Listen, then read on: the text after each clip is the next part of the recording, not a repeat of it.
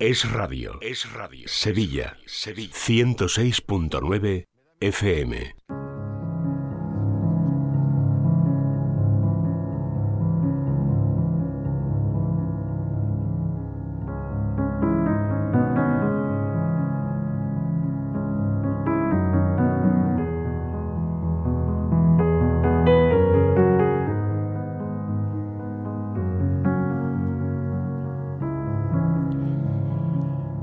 Empezamos hoy un vivir impositivo muy especial. Es especial porque retomamos la sección después de algunas semanas en vacío y porque, sobre todo, vuelvo a tener aquí conmigo en este estudio a Paloma Carrasco, nuestra psicóloga de cabecera en este programa. Problemas de salud primero, el dichoso COVID, y luego una pérdida familiar muy, muy, muy cercana que que ahora seguro que Paloma va a explicar con más detalles, como siempre, porque bueno, ella siempre lo hace de forma muy natural aquí en este programa. Pues estas dos cosas han hecho que hayamos tenido que estar una semana sin este espacio de psicología y de desarrollo personal que tanto nos gusta. Por eso les digo que hoy es un vivir en positivo muy especial, porque es como una vuelta a empezar, ¿no? Paloma Carrasco, buenas tardes. ¿Cómo estás? Buenas tardes, Laura. Buenas tardes a todos. Estoy bien. Estoy bien, a rato, pero en general bien, tranquila. Bueno, eh, estamos muy emocionados aquí, ¿eh? Había muchos oyentes, ha habido muchos oyentes que nos han preguntado por ti, por esta sección de Vivir en Positivo, que qué pasaba, que ponían la radio y no estábamos hablando de psicología y de desarrollo personal, sobre todo que no te estaban escuchando a ti. Así que espero que hoy estén al otro lado de la radio todas esas personas que nos han preguntado, sobre todo a través de Twitter, que, que dónde andabas. Aquí pues le hemos ido contando qué pasaba, ¿no? Nos gusta pues precisamente eso, ¿no? Tener ese contacto directo con, los oyentes y contar pues que no podemos hacer la sección, ¿no? Porque hay a veces que la vida pues nos interrumpe en nuestro día a día y, hay que dejar eh, las cosas a un lado y dedicarse a lo importante. Sí, se impone la realidad, ¿no? Y, y tenemos que tener muy claro las prioridades. Y a veces tenemos que abandonar cosas por el camino, ¿no? Como a lo mejor ha sido la, la radio, que yo también he echado de menos. A mí también me ha llegado algún mensaje que además se agradece mucho, ¿no? De, personas que te echan, que te echan en falta. Em, pero es que, bueno, cuando suceden cosas en nuestra vida que, son muy importantes, como si en este caso pues la pérdida de mi madre, pues, mm, pues uno tiene que parar, ¿no? Abandonar casa incluso, ¿no? En mi caso, que están en Málaga, mis padres, que, que vivía mi madre en Málaga, pues he tenido que dejar familia, hijos y, y irme a pasar por los últimos días de mi madre con ella, que para mí además ha sido un privilegio en el mm. fondo lo vivo así, ¿no? Como una suerte. Mm. Bueno, hoy vamos a abordar un tema, Paloma, que además ha surgido de forma natural, como más o menos van surgiendo todos los temas que abordamos aquí en, Vivir en Positivo. Em, vamos a hablar del papel de las madres. Ay, qué importante es una madre. Pues sí, porque además mayo, bueno, pues celebramos el Día de la Madre, ahí ya vamos con retraso, ¿no? Por culpa de esta ausencia mía. Eh, luego ayer, me parece que era ayer que se celebraba en México, ayer o antes de ayer, ¿Ah, llegaba por muchísimos mensajes de, personas que en redes pues, son de, otros países, no sé si solo en México o también en Argentina, sé que, que, en América por lo menos se celebraba. Y, y, me parecía importante, aparte de que estoy muy removida estos días, ¿no? Con, con mi madre, eh, me parecía como muy de justicia dedicar un, programa a, las madres, porque además mm, somos grandes sufridoras, ¿no? Y, es una pena porque algo tan, tan bonito, ¿no? Y tan, tan, tan, de verdad tan bonito como es la maternidad, tan precioso y tan gratuito, ¿no? O sea, tan, tan regalado como llevan los hijos, ¿no? Pues me encantaría que lo viviéramos todas, incluida yo, ¿no? Con, mayor soltura, con mayor alegría, con, no tanto interés de, perfección. Eh, mira, escuchaba hace poco en una entrevista, em, hablaban sobre la crianza, los hijos, ¿no? Y decían algo así que que cuando uno es padre o cuando uno es madre, ¿no? Cuando, cuando uno tiene hijos, que tiene mucha felicidad, pero a la vez se le coge ya un pellizco aquí en el estómago y ese ya le dura para el resto de su vida, ¿no? Eso que tú decías, ese sufrimiento, ¿no? Eh, eh, esa sensación, ¿no? De, protección y de, ese pequeño sin vivir, ¿no? Que se tiene desde que nace un hijo, ¿no? Sí, es una preocupación más muy importante que además no se te va, claro. Lo que pasa es que que sea pellizco no depende mucho de cómo somos, ¿no? Yo, yo creo que, eh, bueno, pues muchas personas, ¿no? Por ejemplo, de hecho creo que yo no vivo con el pellizco, por ejemplo, ¿no? Mm porque no soy capaz, o sea, quiero decir, no podría entonces vivir. Y entonces ser positivo a veces es eso, o sea, tener que ir aparcando, ¿acordáis que hablábamos mucho, alguna vez hemos hablado aquí, que no hay que apartar las cosas, pero sí que encontrarle su sitio, ¿no? Y aparcar, ¿no? Entonces, mi yo madre, que, se, que por supuesto es, es quizá mi yo más importante, ¿no? O sea, me, sobre todo mientras mis hijos son pequeños, em, a veces lo tengo que aparcar, o sea, para poder trabajar en la consulta y, y ser una buena psicóloga, yo no puedo tener la preocupación de que a lo mejor mi hijo está resfriado y me lo he dejado con algo de fiebre en casa. No podría hacerlo bien, ¿no? Hmm. Entonces, la medida que funcionamos bien, pues tenemos que, que, aprender a veces a separar esos roles. La clave está en dosificar esa preocupación o ese miedo, ¿no? Sí, bueno, y, en general en no vivir con la preocupación. O sea, pues, aquí saldrían tantos temas. O sea, al final, para poder vivir bien, siendo madre y no siéndolo, tenemos que ser personas que no vivamos con miedo, con desconfianza, tantas cosas que hemos hablado tantas veces, ¿no? Al final, em, yo creo que el papel de madre se reduce mucho más de lo que creemos a una única cosa importante, que, es estar bien para poder estar bien hacia ellos, ¿no? Y querer a nuestro hijo y ser seguro y ser roca, ¿no? Yo, mi madre, decía en el entierro de mi madre, y, perdón que, que, vuelva a abrir un poco el vínculo más personal, em, eh, pues me salió totalmente de manera improvisada, como suelo hacer las cosas sin preparar, decir que mi madre, siendo una persona frágil en cuanto a personalidad, anímicamente y tal, eh, sin embargo, para mí ha sido la persona más fuerte que he conocido. Hay una fortaleza interior que te convierte en roca para los demás, ¿no? En un, siempre, en un referente que siempre estás ahí. No que siempre lo haces bien, no que, no que siempre estás bien, eso no es.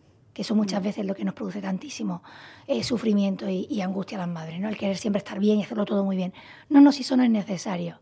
Y sin embargo, ser un referente en cuanto a valores, en cuanto a tu, tu, interior, ¿no? O sea, tener claras las cosas, estar siempre ahí para cuando tu hijo quiere hablar contigo, dar esa confianza de poder hablar de cualquier cosa, eh, no juzgar, no escandalizarte, eh, comprenderlo todo, ser comprensiva, ser compasiva, eh, bueno, por la ternura y a la vez la firmeza, ¿no? E, eso es el referente, ¿no? Entonces, por ejemplo, mi madre, ya te digo que, que no es que fuera una persona de personalidad, eh, precisamente fuerte a nivel anímico, sin embargo para mí pues ha sido roca, ¿no? Y yo ojalá sea roca para mis hijos, ¿no? Hablemos de esa autoexigencia que, que, ya la estabas tú comentando, esa personalidad fuerte, ¿no? Ese concepto de roca. Ojalá yo también sea una roca para mis hijos, como has dicho, me gusta mucho la frase. En, todo esto también eh, puede haber problemas a, nivel interior en, cada mujer, ¿no? Eh, ese concepto de que las madres tienen que estar siempre eh, para todo, ante todo, eh, ese concepto de superwoman eh, puede también tener consecuencias negativas, ¿no? Para, para la mujer como persona. Las tiene y además son muchas. De hecho, en consulta vemos, o sea, bueno, muchas, muchas madres que tienen la sensación de ya no poder más, ¿no? Em, el Club de las Malas Madres, ¿no? Que, que está teniendo tanta fama la asociación, ¿no? Eh, pues es verdad que hacía falta, ¿no? Que alguien con un tono también irónico a veces, ¿no? Pues pudiera hablar de que, de que es que las madres no, no, no, no podemos ser perfectas madres, ¿vale? Entonces, yo creo que depende de, de tres cosas que son distintas. Eh, que a veces van, según juntan las tres, o a veces solo nos, nos, repercute una de las tres. ¿no? La primera es, como decía antes, cómo somos antes de ser madre. O sea, nuestra personalidad por supuesto, va a influir en nuestro tipo de maternidad. Si somos angustiosas, si, somos ya perfeccionistas, pues por supuesto eso va, o somos miedosas, desconfiadas, pues eso va a influir ¿no? en nuestro estilo de maternidad. Luego está la maternidad en sí, porque es verdad que no todos los niños, o sea, no todos los principios son fáciles.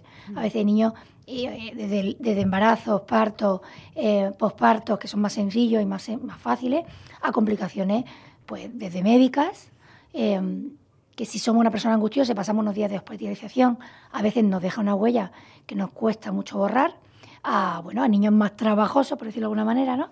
que, que tienen más carácter, que duermen mucho peor, y eso se convierte en una fuente de estrés. ¿no? O sea, criar hijos, yo no creo que sea difícil, si luego lo sé explicar, ¿no?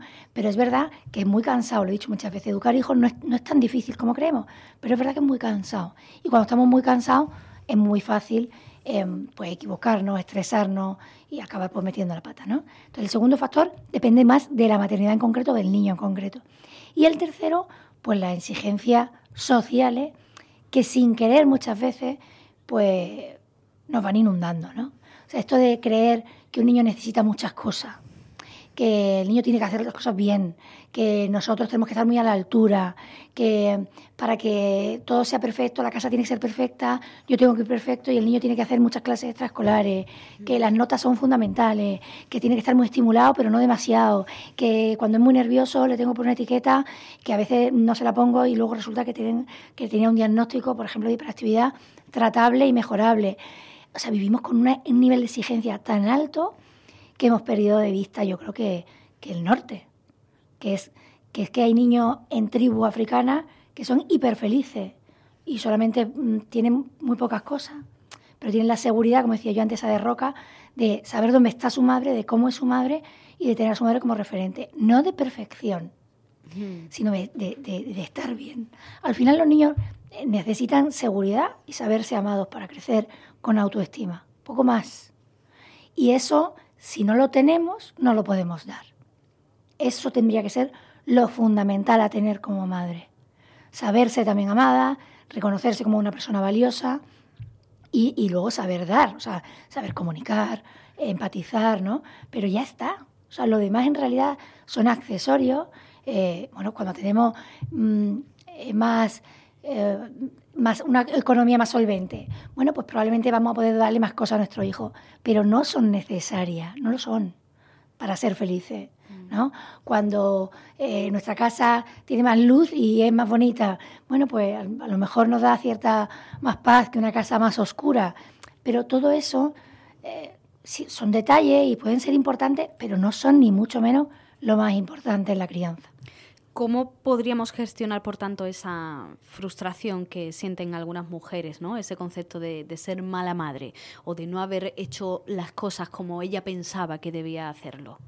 Lo primero, como siempre, que cualquier sufrimiento se, se alivia y mejora compartiendo lo que nos pasa. Yo creo que tendemos a, igual que en los temas de pareja hay mucho que trabajar todavía porque hay gente que cree que los trapos no hay que lavarlos en casa, esta frase tan dañinas, ¿no? que parece que uno tiene que guardarse todas esas cosas.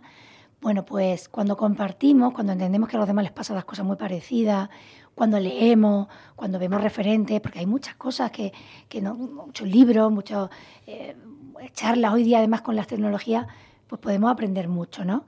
Y, y, entonces compartiendo yo creo que lo primero, o sea, la primera manera de aliviar y de entender que lo que nos pasa no es muy especial en el sentido único, sino que a los demás también les pasa.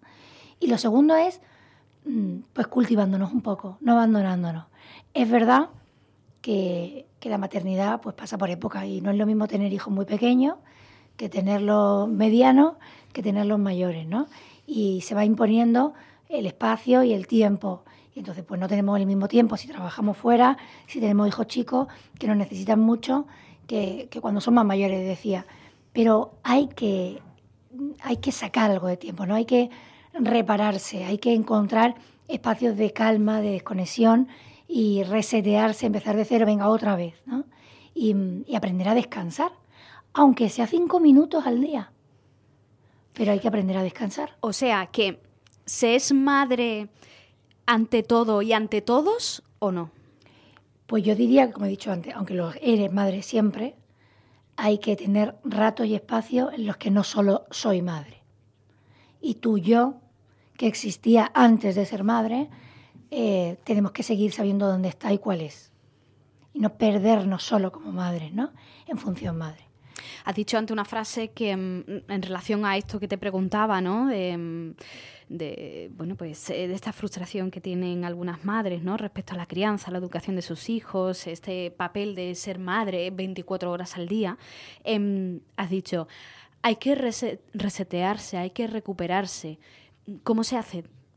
Eh, yo creo que, te decía, encontrando espacio, yo creo que es muy importante. Y luego, revisando, cuando hablamos, o bueno, si estamos sufriendo mucho, por supuesto, quiero dejar claro que es bueno acudir a consulta o sea, a veces, y de hecho lo veo, ¿eh? sobre todo madre eh, primeriza, que de pronto, pues por algo que a lo mejor les ha pasado a ella, o le han dicho que le ha pasado al hijo de una vecina, de una amiga, o a su hijo, en un momento determinado ha tenido, pues yo qué sé, un espasmo del llanto, por ejemplo, que es una cosa muy aparatosa y muy desagradable desde fuera, pero que clínicamente tiene relativamente poca importancia, ¿no? Una vez que acudes al médico. O sea, digamos, te quedas tocada y ahora tú no puedes ni dormir bien, ¿vale? Entonces, si realmente tu vida se está viendo muy perjudicada porque vives con una angustia vital de que a tu hijo le puede pasar algo, sería bueno acudir a un profesional. Lo dejo claro por aquí. ¿Tú le has dicho alguna que otra ocasión aquí que cuando em, empezamos a tener problemas serios de tipo, por ejemplo, que no dormimos bien? Creo que lo hablamos con la, con la psiquiatra, con, con Rosa. Con Rosa Molina, esto, ¿no? Que, esto era un síntoma ya de que había que acudir a un profesional cuando ni siquiera podemos conciliar el sueño, ¿no? Si no recuerdo porque, mal. Porque el sueño, de hecho, existe para reparar. Mm. Y entonces, fíjate, o sea, si naturalmente se altera la naturaleza y nuestro sueño no, no está siendo reparador, cosa que es muy común en hijos menores de, cuando tienen hijos menores Por eso me ha gustado eh, subrayarlo porque es algo que creo que le pasa a mucha gente y que está normalizado ya. Claro. de que no pueden dormir. Pero no, pues no puede ser. O sea, dormir bien es fundamental. Cuando tienes hijos pequeños, a lo mejor duerme a rato, pero por ejemplo, eso es otra cosa, ¿eh? Si el niño llora, eso ya es otra cuestión. no, pero por ejemplo, hay que tener facilidad y se desarrolla esa facilidad para volver a quedarte dormido un rato. Hmm. Hay personas que no, no es que yo no, una vez que me desvelo ya no puedo. Bueno, pues tienes que aprender a volver a quedarte dormido, porque necesitamos reparar. Entonces, desde dormir bien, eh, aunque sea poco, pero dormir bien, a, encontrar esos espacios pequeños en el día en los que yo me separo de mis hijos físicamente o mentalmente, porque los niños pueden hacer cosas, son niños duermen durante un rato, un niño juega durante un rato, los niños van al cole, los niños, entonces lo que tengo que aprender es, tú decías, mientras están, están en el colegio, bueno, pues ya está. Claro, ese ya está me ayuda a descansar. Y ya está no significa, esto volvemos a las personas controladoras, todo va a estar bien, todo va a estar bien. No, no, te pueden llamar del colegio. Yo que tengo cuatro hijos, pues me han llamado muchas veces del colegio, por una cosa o por otra. Bueno, pues si me llaman, pues tendré que ir o ya veré lo que hago. Pero mientras tanto, pues tengo que aprender a confiar en que ya está, las cosas están medianamente bien y yo tengo que seguir. Pero claro, es un poder, es una capacidad que tengo que desarrollar, la de poder despegarme de mis hijos. Volví al perfil de madre que ya era angustiosa y entonces se hipervincula a, sus hijos de manera que parece que sin ellos sus hijos no pueden respirar, vivir, comer. No es verdad, sí pueden. O sea, es verdad que los niños están muy bien, sobre todo cuando son muy pequeñitos, pues muy cerca de nosotros. Pero, pero no hace falta que estén todo el tiempo con nosotras, ¿no?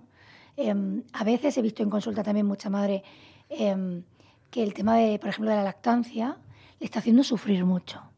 O sea, hemos inventado, esto es, esto es complicado, este tema no se me va a dar tiempo, pero podría darlo para un programa, ¿no? O sea, es bueno que los hijos, que los bebés em, sean lactantes, maternos, que les demos el pecho a nuestros hijos, sí. Pero mm, a veces uno no puede. o ¿Hasta qué edad? Claro, a veces uno no puede. O sea, y, y no pasa nada y no pasa nada. ¿Es mejor que tomen pecho que tomen biberón? Sí, pero los niños se crían con biberón también. ¿O un niño con dos años es necesario que tenga que tomar el pecho cada vez que llora? Pues no es verdad. O sea, y, hay, hay madres que no pueden más porque se han convertido absolutamente solo en eso. Yo creo que aquí quizás también hay como una especie de autoengaño de, de la propia mujer, de la propia madre, que, que entiende que es que eh, el niño necesita de ella y, da la sensación de que al final es ella la que necesita de, de su bebé. Sí, o, o las dos cosas. O sea, porque normalmente el niño eh, depende mucho del temperamento del niño, porque el temperamento es algo con lo que se nace. Que lo hemos hablado alguna vez, el carácter se va forjando, el temperamento es eso con lo que se nace y se nota que es, que es distinto en diferentes bebés. Tú te vas a una sala de, de neonato en un hospital y tú dices, madre mía, ¿no? Qué diferencia, ¿no? Entre uno y otro, el tipo de llanto, el tipo de carácter, el tipo de temperamento, decía. Pero es verdad que lo normal, si yo soy una madre angustiosa, que estoy pegada a mi hijo 24 horas, que no lo puedo dejar con nadie, que el niño si no es conmigo no come, si el niño no es conmigo no se duerme.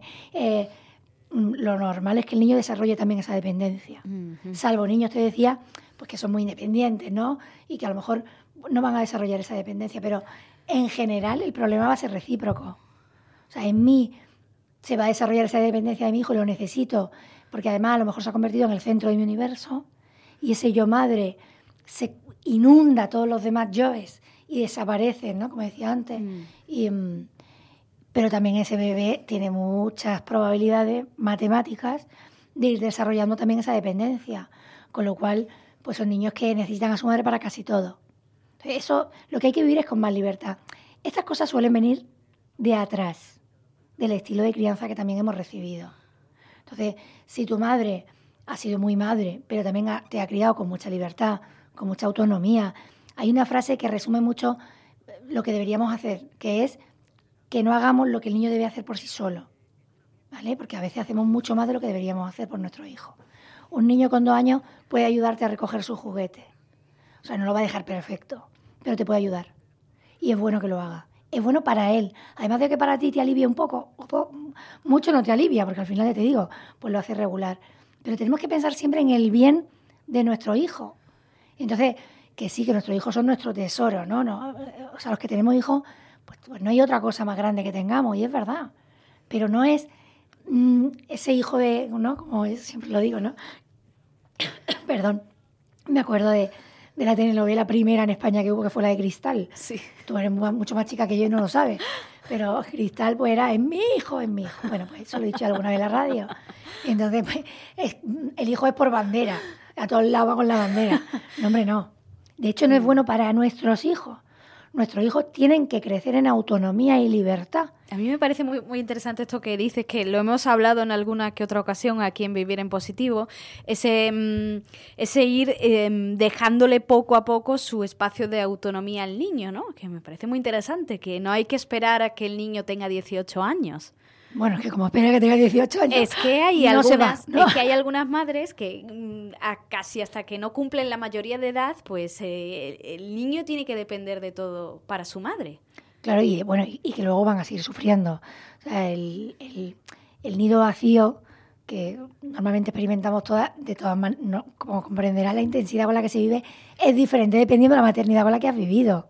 Mm. O sea, cuando tus hijos sabes que no son tuyos, por ejemplo, ¿no? Hay que repetirse, o sea, no es mi hijo. O sea, es mi hijo y, yo lo, le ayudo a crecer. O sea, ¿qué quiero para mi hijo? Que sea feliz el día de mañana. ¿Qué tengo que ir haciendo? Pues aquello que va encaminado a que mi hijo sea fuerte, crezca seguro, con autoestima, sea autónomo. Y ya está. Y luego darle los cuidados necesarios según su edad. Por supuesto, un bebé pues te necesita para todo a ti o a alguien que te sustituye, porque, porque bueno, cada vez, gracias a Dios, más padres se involucran más, eh, tenemos esa ayuda en casa de, de, vivirlo de manera conjunta, la paternidad y la maternidad, eh, tenemos a más personas, eh, bueno, hay que vivir con desprendimiento, con desapego, ¿no? Mm. Y a la vez sabiendo que el apego seguro es, es, establecer ese vínculo de roca, o sea que, que yo entiendo que esto es complicado, pero que los hijos hay que vivir con mucha soltura y de vez en cuando darle un empujoncito, ¿no? Venga, que sí puedes, venga, que tú solito puedes hacer esto. Y el niño llora y tú, está llorando, sí, está llorando, pero no, pero, pero acompáñalo, pero no estate ahí para todo, porque es que si no, pues efectivamente tu hijo va a crecer con una dependencia emocional. Paloma, nos quedan unos minutos. Eh, como siempre me gustaría pues que mm, nos dieras una serie de consejos, una serie de pautas, que puede que haya muchas eh, madres primerizas, se me ocurre, que tengan niños pequeños en casa, o madres eh, ya mucho más veteranas en esto de la crianza, que tengan niños adolescentes o incluso niños, hijos adultos, ¿no? y quieran saber un poco cómo mejorar, ¿no? Cómo al fin y al cabo sentirse ellas mejor como mujeres y como madres, ¿no? Que es lo que estamos hablando hoy. A ver si podemos dar algunas pautas, incluso para las que no lo somos, ¿eh? yo no soy madre, pero bueno, me sirve también para ir tomando nota. No, claro, claro que sirve para, para, para cuando llegue, pero porque sirve también para la vida. A ver, la clave, creo que al principio algo he dicho, es estar bien. O sea, cuando yo estoy bien, las cosas salen mejor, fluyen mejor.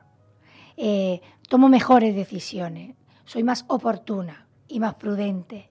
Entonces, todas tenemos que mirar hacia adentro para ver cómo estoy. No es cómo vivo la maternidad, cómo soy como madre, no cómo soy como persona. Eh, y por supuesto, lo hemos hablado tantas veces, lo de la salud mental. Hay que aprender a cuidarse.